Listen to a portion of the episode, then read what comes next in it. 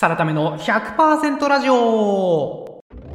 この番組ではブラック企業からバリ100倍にホワイト企業に転職を成功させてぬくぬく YouTuber してる私サラタメがサラリーマンの皆さんのために100%なっちゃう情報をお届けいたしますということで今回は前回に引き続き人を選ぶ技術を題材にですね一流ヘッドハンティング会社エゴンゼンダー社で働いていた小野武彦さんが書かれた人を選ぶ技術こちらの一冊を題材に多くの面接官がやりがち聞きがちだけどあまり意味ないよねという質問そんなお話をさせていただきたいと思います、えー、人を選ぶ技術はですね人を見抜くプロである小野さん、えー、一流のヘッドハンター会社エゴンゼンダー社で、えー、10年働いていたエゴンゼンダー社ですね。エゴンゼンダー社で10年働いていて5000人以上の面接をやってきた方でございます。年収1億から10億レベルの方、5000人以上やってきたという非常に素晴らしい、とんでもない方でございます。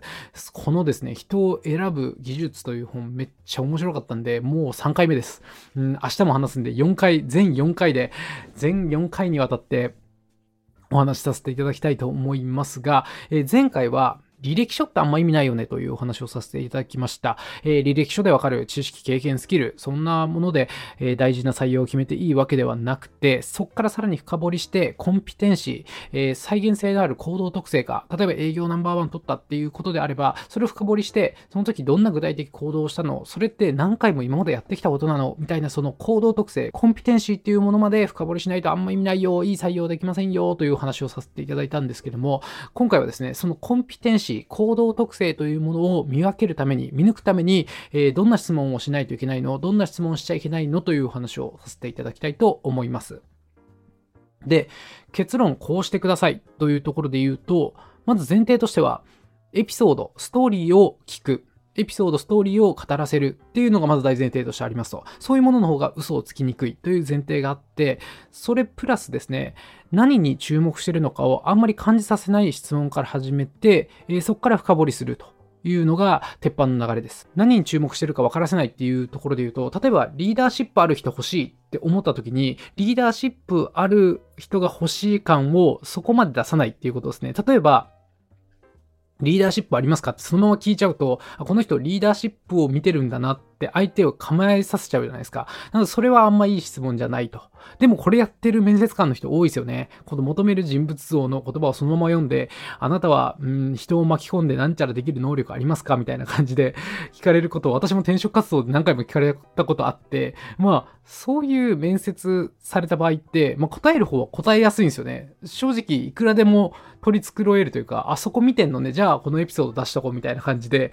うん、かなりやりやすいなと思うんですけど、これって裏を返して、こう人を選ぶ、採用する側の目線で言うと、取り繕われてしまって、いい採用ができない、本音を引き出せない、えー、今までのお話の中で言うと、こう人間には4つの階層があって、深い階層まで見れないっていうところがあるんですよ。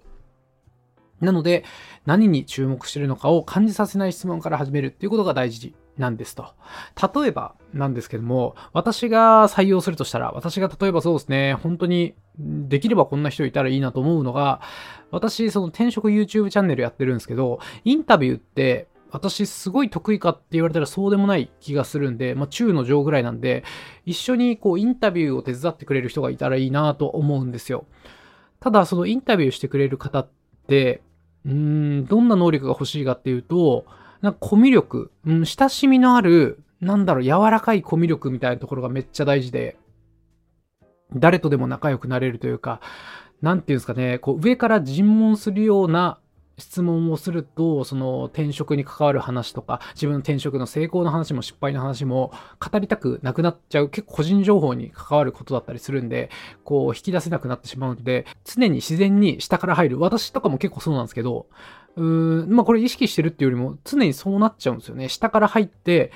ぜひ聞かせてくださいってなってしまう。これは何も考えることもなくこうなってしまうみたいな人が欲しいなって思うんですよ。裏を返せばそうですね、戦略立てられますよとかいう人は別にいらないですよね。そのチャンネルの運営の方針とか戦略は私が立てますし、あとプライドが高くて、んなんだろう。そういう人っていると思うんですよね。なんか質問のどっかに自分のプライドが滲み出ちゃうみたいな。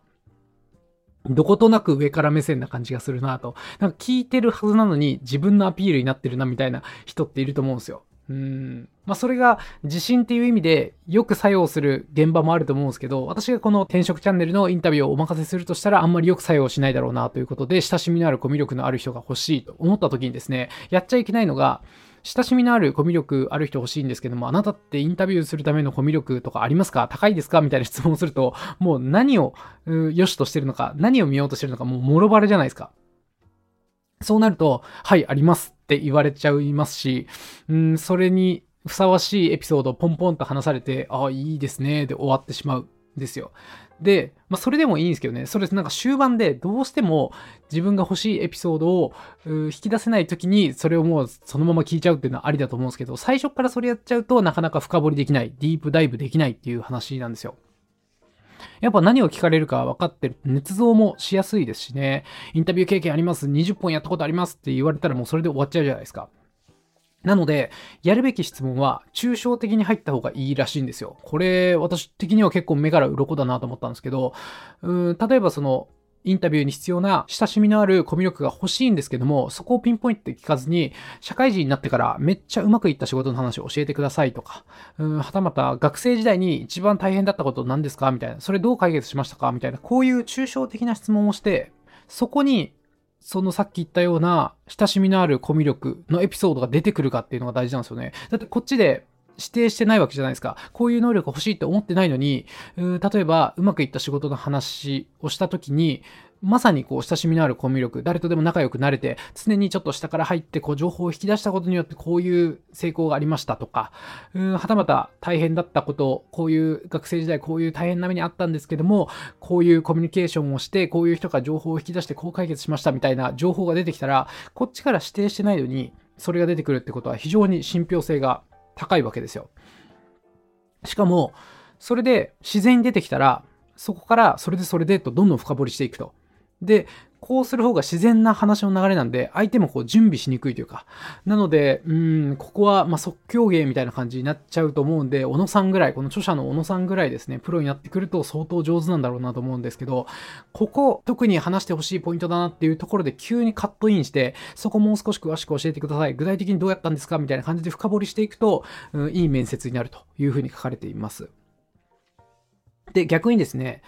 この抽象的な質問をした中で、私が特にいらない戦略性とか、うん、プライドみたいなところですね、うん、自分で手を動かすよりも、こう戦略を自分で描いて、うん、任せてうまくいかせましたとか、うん、エリート街道を歩んできて、僕はエリートです、プライド高いですみたいな、まあ、そこまでは言わないと思うんですけど、そういう情報が出てきたらですね、まあ、それがどっか生きる場面っていうのはあると思うんですけど、私のこの転職チャンネルのインタビューをしてほしい人にはなれないっていうことですよね。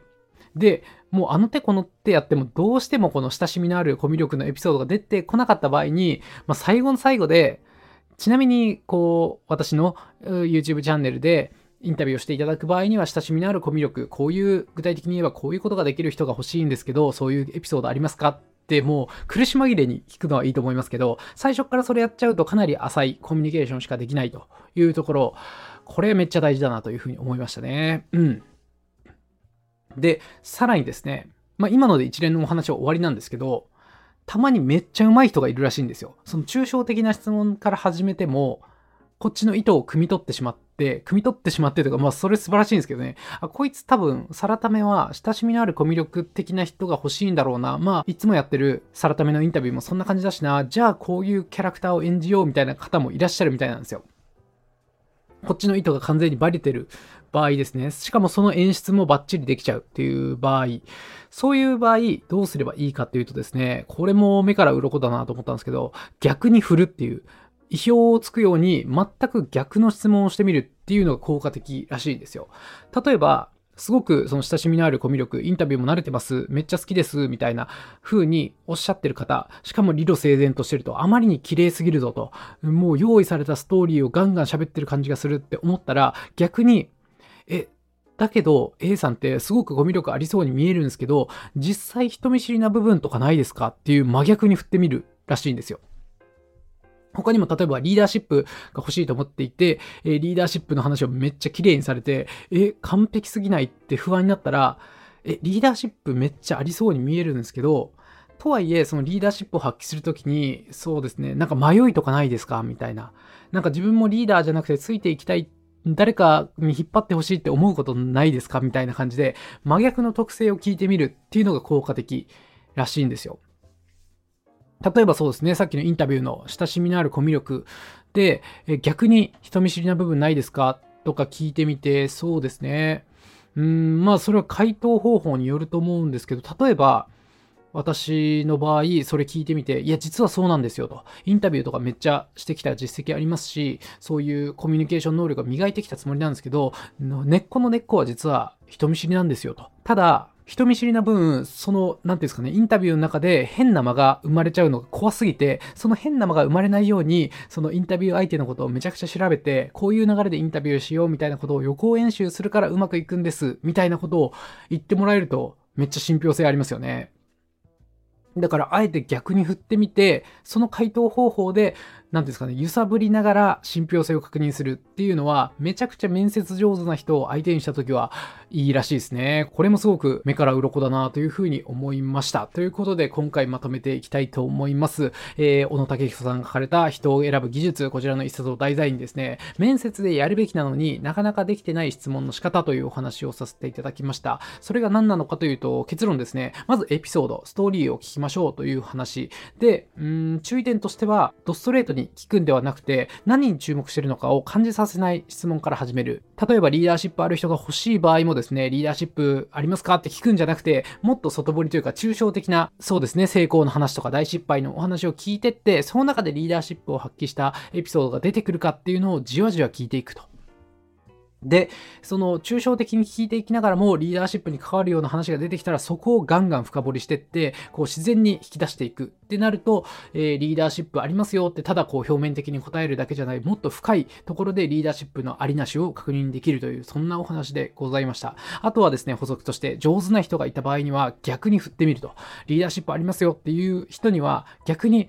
でもリーダーシップある人でも迷う時とかありませんか？とか、えー、コミュ力ありますよっていう人にも、かといって逆に人見知りだったりしませんか？根っこ根っこではみたいな話で揺さぶってみると、より信憑性を確かめられたりしますよみたいな、そんなお話をさせていただきました。この質問の仕方ですね。ストーリーで聞きますよと、何に注目してるかを感じさせませんよみたいなことをしていくとですね、相手に捏造されにくいというか、取り繕わせにくいみたいなことができるので、えー、前回でもお話した通りですね、履歴書にこう綺麗に書いてあるような1回部分、経験、知識、スキルだけじゃなく、もっと深い部分の変わりにくいところ、引き出しにくいところ、嘘をつきにくいところまで聞けますよという、そんなお話でございました。この本は本当に面白いなと思っていてですね、次回もこのお話をさせていただきます。何回話すんやという話ですけども、え次回最後4回目としてですね、